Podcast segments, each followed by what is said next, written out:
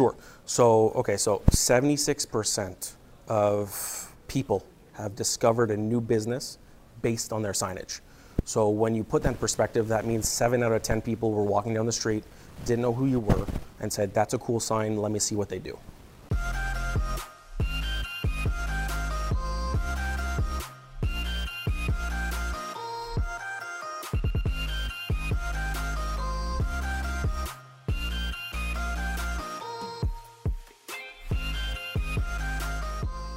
Hi, I'm Matthew Messina Morin, commercial real estate broker with PMML, and today I have the pleasure of speaking with Lee Murphy, also known or better known as the Montreal Sign Guy.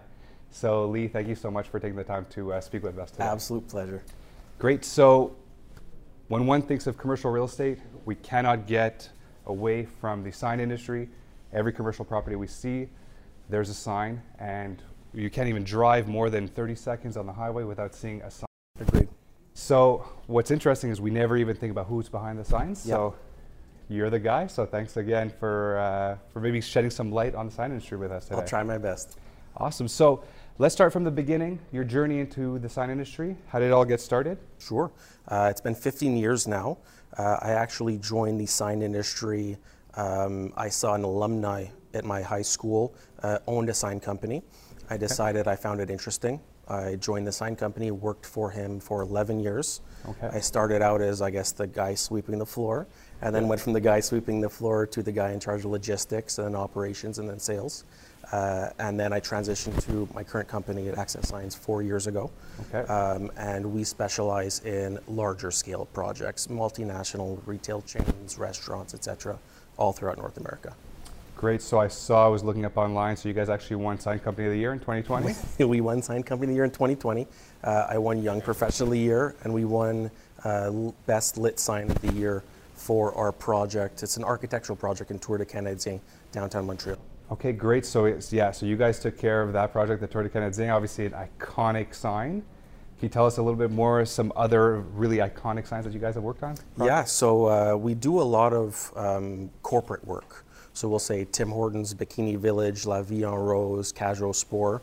Um, and I like a mix of both the corporate project and what I consider cool or trendy. Yeah. So right now we're actually working with the City of Montreal. Uh, the City of Montreal is opening a Montreal Museum of Memories next year. Okay. So uh, the public will be able to go and visit this museum, and it's going to be filled with things that are iconic to Montreal, not just signs.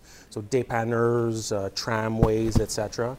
And the entryway is going to be filled with uh, 12 to 14 iconic Montreal signs that we've been tasked with uh, removing, restoring, and installing in the museum. So that's going to be something excellent to see for everyone yearly. Uh, and we're also working on the Montreal Oratory is Okay. redoing all of their signage. And I mean, it's an institution in Montreal for God knows how long. sure, yeah, so we're going to be removing their signage and redoing all of their wayfinding signage. Wow, Yeah. incredible, incredible. Well, again, congratulations, Thank you. obviously. Can't wait to see it. Me too. So, um, moving on from iconic signage, let's go back to, I guess, from a commercial real estate perspective. And let's start on the tenant's perspective. Sure. So, what could some benefits, because especially our audience is either going to be commercial real estate investors, uh, commercial property owners, or tenants as Yep. well looking for commercial spaces for lease. So, starting with t- from a tenant's perspective, what are some of the benefits of signage for them? Sure. So, okay, so 76% of people have discovered a new business based on their signage. So, when you put that in perspective, that means seven out of 10 people were walking down the street, didn't know who you were, and said, That's a cool sign, let me see what they do. 100%. I mean, to like dumb it down or whatever. Um, I equate signage to being on a date and wearing cool shoes. So you'll be the guy wearing pink shoes or whatever, um, and someone will say, "Oh, those are cool shoes," and then they'll get to know you. So signage are like the is like the cool shoes. So people will say like, "Oh, that's cool. Let me see that." So you're getting a, a gamut of customers that wouldn't have otherwise knew who you were, and then it's your job to impress them with your product or service or your ambiance or whatever. But no one leaves their house every time knowing where they're going to go or what they're going to do. And signage is a huge influencer in that decision. You're walking down Old Port, you want to get a coffee, you have no idea, there's no sign, there's no sign, there's no sign, and boom, there's a cool sign, let me go and check that out. 100%. Yeah. Very interesting. Of course, yeah. And I guess in terms of a marketing strategy, it's pretty cost efficient. Of course, there's an upfront cost, but then it's Well, the there. number one thing now for um, businesses is that with the, I mean, Instagram is everywhere, etc. It used to knew who you were, they went to your store or restaurant. Mm-hmm. Now, unless you have a cool sign inside, it doesn't matter if your food is good. People will go to sit there and take get an ice cream and take a picture in front of the sign. 100%, yeah. If you don't have that sign or that Instagrammable moment at your location, you're going to be losing a lot of market share. Yeah, that's really interesting. Actually, again, I think we were talking a little bit before, but Lucille's, I think that's a classic sign that I've seen plastered on Instagram. You know, it's a cool, nice looking sign. Lucille's, um, I've known uh, the owners of Lucille's for many years, and when they approached me to do their sign for their Laval location when they're opening, they wanted neon. So everyone loves the look of neon. We explained that the costs involved in the maintenance and the fragility and the electricity was it was huge. We suggested a fake LED neon. They were Okay. one of the first few people in Montreal to really do that exterior fake neon. It was a huge hit. They did it just across the street here in DIX30. Mm-hmm. They're going to be redoing it. They're opening in, in Fairview at the end of this year. So it's been a, a type of sign that people have loved and are now starting to transition towards. Okay, cool. So very interesting. So talking about different types of signs. Yep. What are the different types? I know. So now you mentioned. I thought they were real neon. I guess I wouldn't have known. Yeah. Types of signs, I mean, listen, it, the scope and scale of signage is very varied. Whenever I speak about signage, it could be a sticker on a door, it could be a car wrap, it could be a light box, channel letters. I think that the number one thing is whenever you're walking somewhere, mm-hmm. stop, look at the wall, and say, what does that look like to me? So it could be channel letters where each letter is detached and lit inside. It could be cutout reception letters like you have PMML in the entry. Uh, it could be a simple light box, a panel. Uh, the, the opportunities in signage are endless. So I guess again, going back from a tenant's perspective, there could be kind of a huge range in terms of kind of looks, but also in terms of cost. So one of the one of the benefits of either speaking to your realtor um, or uh, an accredited sign vendor is that it doesn't necessarily matter just what you like. It matters what's allowed. Yes. So just walking up- going to be my next question. Exactly. So walking up here, there's a sign downstairs with uh, no letters on the face, and there's some people talking outside. So I just, my salesman in me was like, "Hey, did you guys just move in? Do you need a sign?" He's like, "We've been waiting a year for the city to approve our sign. We bought a sign a Wow. year ago. They haven't approved it yet. We've been open for a year with no sign, so they're losing a huge amount of eyes on Yeah. every day." And the reality is, it's complicated. It's not just, I like this, it looks nice, let me do this. So if you work with an accredited sign vendor who knows the rules, who goes to the city, respects the bylaws, it makes it much easier. Because it's not just, this is nice, put it up. It's, what, what's this made of? What's the size? What's the color? Uh, what's the standard allowed in this area? And it's not often very obvious. And every area is like completely varied in what's allowed. Of course, so that's why I think in a previous life, life we worked together for Yep. signage. Um, of course, I had an idea of what I wanted initially, but of course, once we went to the city, eh, we had to kind of change the, the style, and the look is still amazing. Yep. But I wouldn't have known that. So, what are the kind of the steps if somebody wants to purchase signage for the business to put it on the facade of, Yep. of their building? I guess that the for a tenant, we'll look at it from the tenant's Yeah, point of exactly. view. Uh, number one, I would say call me, but call anyone who's an accredited sign vendor, uh, and then a representative will come and meet you. They'll discuss what's allowed at the city. They'll look at your logo. Often, your your brand and your logo will restrict the type of sign you can use. If the logo is very thin, you can't use certain signage. If it's very thick, you can't use certain signage. So a good sign vendor will take your logo, what's allowed with the city, and present you the best value for your money. Make a rendering. If you like what you see, we give you a price. If you like what it costs, we sign a contract, and then we go to the city and we take care of all of the paperwork.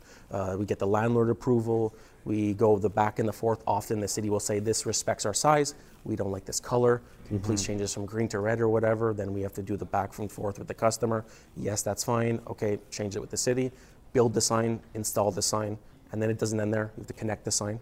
So most people don't understand. You have to call an electrician to come and connect the sign. It's, it's a huge thing, yeah. Of course, actually brought in a good point too, and I think I want to touch on it is that you have to get the landlord approval as well. So property owners um, won't necessarily automatically allow you to put a signage on their property.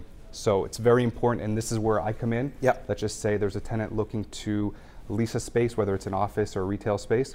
it's very important to actually put certain clauses in a promise to lease Yep. to make sure that they can put the signage where they want, whether it's on the facade, in the window, at the uh, back of the property, on the pylon. Um, we can't just take it for granted that once we lease a space that we can put our sign anywhere and everywhere.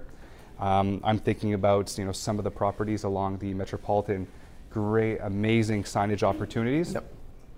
But imagine a massive building with about a thousand signs on the exterior, Which you've seen before. which we've seen before exactly. So aesthetically, sometimes there can be some restrictions, aesthetics restrictions.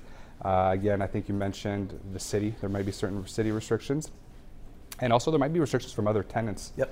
So some tenants actually, I don't know if you've experienced this in the past, where they'll have exclusive rights to actually signage on the exterior of the property. Yes. So it's very important to actually uh, kind of take care of that beforehand. So I just wanted to kind of segue Well, into that quickly. it's a great segue just because, uh, I mean, it's, it's a reality Yeah. that a lot of times tenants will be so excited about moving into a space. They just want to put up their, their sign because they're like, they're so proud of their, their, their new business. Mm-hmm. They don't consider asking the landlord. Fun fact, no city will approve a sign permit without a landlord approval. of course, okay. So it doesn't matter if the tenant says, I'm not going to ask, I'm going to go. The city will not treat your request if you don't have a landlord approval because if they approve it, you might say, I want a sign four feet by two feet. The city says a sign four feet, four feet by two feet is allowed. But that landlord, like you said, has a signage strategy in place saying you have to have this type of sign, these colors on this elevation, at this height, and, and whatnot. If you don't restrict, uh, respect those things, and unfortunately, you've actually invested a bunch of resource and money into creating renderings, uh, applying for permits that you won't be approved. You've wasted a significant amount of time, and often signage is forgotten to the last moment. Of course. It's, it's always the last thing that people think of and the first thing people see. It's an unfortunate fact in our Yeah, industry. that's good. But Well uh, people always tend to open a business, think about what couch am I going to put, what plant am I going to put over there, and then it's two weeks before they open, they say, oh yeah, I need a sign. Of course. And like this, to get a sign, unfortunately, is a lengthy process.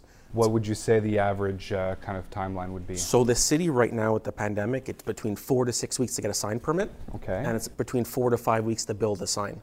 So just there, and that's before any sort of preliminary gets done. You meet a customer, you make a drawing, he doesn't like that, you change this, you change it again a few times. That could be a few weeks in itself. Mm-hmm. So it could be three months from start to finish for you to meet someone who sells signs to get a sign on your building. And often, or very often, no one has that three months.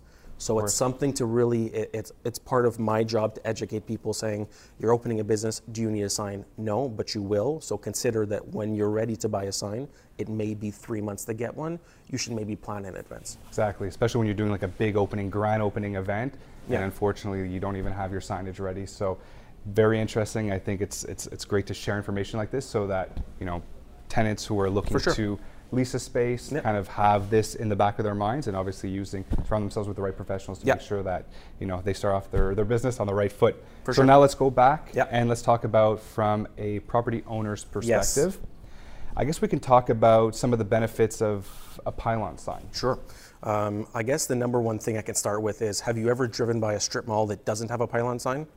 Actually, some neighborhood strip malls, I've seen some that, yes, don't have. So it's very, very, very rare to not have a pylon sign. Mm-hmm. And the number one reason is because when you're driving down the road, very few people are going to be driving looking down the road and then look to the side to look at a sign. Mm-hmm. So the fact that there's a pylon sign available for a tenant makes it very easy for someone in the peripheral view to see, oh, there's the store I was looking for. It doesn't Yes. even matter at that point how large their sign is, how bright their sign is, how vibrant the colors is, uh, are. If you don't have that pylon signage available for a tenant, you're losing out an opportunity to pitch them on. Look at the visibility you're gaining from this property. Exactly. And um, a lot of uh, commercial property owners that we deal with understand these people have pylons already. They're just older in age. They're the, the, they're not LEDs. They're fluorescent tubes, etc. And they understand that a pylon can be expensive. It can be 20, 30, 40, 50,000 dollars often with the cement base, but it's an investment in not just your property, in the right tenant because the right tenant that will be attracted for your property wants those things. They want that visibility. Exactly. So I actually brought up a couple of good points. Um, so the first one is definitely I've actually represented tenants that didn't Yep. use a, didn't take a space Yep. because actually they had a small pylon with no space left for them to obviously print their, their Yep, logo and their business name. I've also had spaces that are a little bit less attractive Yes. aesthetically because these pylons, yeah, date from I don't know which era. They haven't been revamped, uh, revitalized, or essentially just changed. Yep. And it does play. It does play It in does. terms of the aesthetic of the property itself and actually you know bringing people to that property to go shopping or, or to use whatever services are available so i think it's really important The um, the analogy that we've all probably heard is if you go into a restaurant's bathroom, that's the equivalent of what their kitchen's like. Yes, right? exactly. But a, a, an, a properly maintained pylon sign, same same goes for wall signage or tenant signage. It's the, your first impression of a property. So if you drive up to a strip mall or any sort of location that has an outdated or uh, damaged pylon sign, you might assume that that property's been neglected. That may or may not be the case. Often it's not the case, but it's the first impression a tenant gets when he says, I'm looking for a new space, I'll consider this space. Well, if they don't want to, if they don't care about the visibility for me here at the road, or this visibility tends to attribute, well, the quality of this pylon isn't great, they might not think my service or product is as, as great, regardless of if it is or not. Uh, it's an important investment for a commercial owner that, again, when you sell the property, it, it adds value to the property. Exactly. So really great points. The other thing that you mentioned is the visibility. Of course, if we look at, let's just say we consider like a linear strip mall, Yep. depending on the configuration of them, some of them are a little bit further back, set from the street, or some of them, some of the tenants, you know, their signs will be extremely obvious and kind of jutting out on the street, but some of them will be in the corner location where they're a little bit less visible. Yep. So they're going to want that pylon, you know, on the side of the busy boulevard, so that people can be driving by and, and know that they're there. Not only that, there's often, especially in strip malls, um, well, not so much strip malls because there's a lot of uh, uh, street-facing facades. Yes. But in certain locations, let's say office buildings that have pylons, some of the tenants don't have any exterior signage opportunities. Exactly. But they still want people to understand that I'm in this building, here I am, you can find me. Because now more than ever, I mean, if you go into a building and there's no wayfinding signage like uh, Suite 201 that way, people get lost and people get frustrated. And if you start off a customer or a client's experience frustrated, it's extremely hard to bring that back. Yes. Even even if you're personable, even if your product is, or service is good, uh, you definitely want to add a great experience to whoever your client is, and making sure it's easy to find you and visible from the road, so they don't miss the en- entrance. They find parking. They can find your suite or location easily. It's all part of the customer experience. 100%. So very interesting. Uh, and the last thing, so you touched on it, is the cost. The Yeah. cost associated with, let's just say, pylon signage. Yeah. Uh, I've seen it in lease agreements where tenants will actually pay rent for Yes. their position on the pylon, um, whether they have a bigger spot on the pylon or at their top versus the bottom. Um, so I'm assuming this is a way that the property owner can not only increase the ROI of the property, Yep. but also as a way to kind of be reimbursed for the costs associated with that pylon. signage as a whole, uh, especially with the technology available now, I mean, LEDs don't burn out. The power supplies that drive them will say fail every seven to eight years. It's $100. So the, in, the initial investment, while large, the maintenance of a sign is very small. So when you invest in a pylon sign, you're investing in 15, 20, 30 years of signage. Where if you actually amortize, uh, you know, 30 grand over 30 years, it's not that bad No, not at all. when every tenant, let's just say for the sake of argument, is paying $100 to have their, their name on a slot, Mm-hmm. what's that $100? You know, like that tenant would be spending that on Facebook ads, Instagram ads, radio, et, et cetera. That investment in visibility would be somewhere else, just not in a physical space. So they get it back. It's paid by the tenant. That tenant gets what they want. The landlord gets what he wants because he has something that adds value to his property, makes his property more attractive to tenants, and necessarily, while it's a huge upfront cost sometimes, down the down the run, it's a it's an excellent investment. investment. So it's a win-win-win, obviously Win-win-win. for everybody. Has to be. What about so other ways to kind of? I'm thinking about our multifamily investors or even our commercial investors. Again, along major highways, you know, we see signs on top of buildings Mm-hmm. Or on the side of the building, Yeah. Essentially selling ad space. Is that something too that, that you guys do? We don't do that, but as, Okay. as far as uh, return on investment, Mm-hmm. it's very high. It's the number one um, cost effective way to advertise your business. The restrictions on it are very, very severe. So, whenever you do like a large banner on a wall for rent, coming soon or whatever, that's called temporary signage. It's only supposed to stay up for a certain period of time. Okay. So it's normally 30, 60, 90 days. Most people think of, I don't have the in- initial investment to put on a sign. Let me do a banner and then keep it for X number of years. Often the city will come and tell you to take it down uh, or fine you, etc. So again, it's important to, to figure out what's allowed, number one, by the city. Number two, what's allowed by the landlord. So once you can figure out those two things, then you can determine what options are available for you. Okay, perfect, great, really interesting. So, um, moving on in terms of, I guess some of the other projects you've worked on. Sure. Have you experienced any situations maybe that people who are audience should be made aware of, whether it's from a tenant's or a property owner's perspective, Yep. kind of some of the, the kind of common pitfalls to uh, Sure. avoid? So um, a few things. We'll use an example. Uh, if you doesn't matter what type of sign you you purchase, uh, if you put a sign on the exterior wall, often that wall doesn't fall inside a space. So mm-hmm. sometimes that facade that should go into a tenant space will be above a roof line. Okay. So obviously, all signs have wires. There's some sort of power in most of these signs. That that wire has to go somewhere. Normally, that wire would go from the sign inside the tenant space. Well, now all of a sudden, it's going from the wall to the other side of the wall above the roof line, which has membranes, water seals, etc.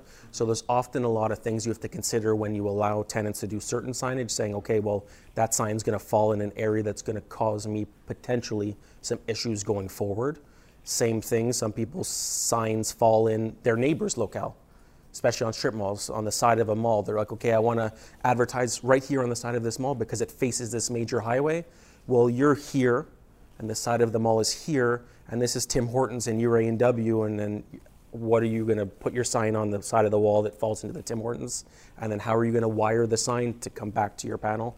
So there's a lot of restrictions when you have to think of the practicality of the finishing of a sign. It's not just stick a sign on a wall, flip a switch on. It's all of the the nuts and bolts and the guts and the wiring that have to go at some point back to your panel, back to your locale, uh, not damage the building you're renting, because often that's a huge issue. A tenant will put up a sign, he won't necessarily call the, the most accredited sign vendor. They'll install the sign and they don't worry about water sealing the membrane. They don't do any of the proper site surveys, and all of a sudden that person's roof starts leaking. Definitely. So very interesting. So thank you for sharing that. Actually, Yeah. I think it's very important. All the valuable information you've shared today, whether it's from a tenant, commercial property owner, investor's perspective. So of course, if anybody wants to get in contact with Lee, um, Lee Murphy, the Montreal sign guy Yep. from Access Sign, uh, feel free to contact him directly. Yep. Uh, or if you need the contact, contact me, and I'll put you in contact with. Lee. So again, thank you so much for sharing everything with pleasure. us today. And for everyone watching, please like and share this video. Um, subscribe to our YouTube channel, pml.tv, and we'll catch you on the next episode. Bye, guys.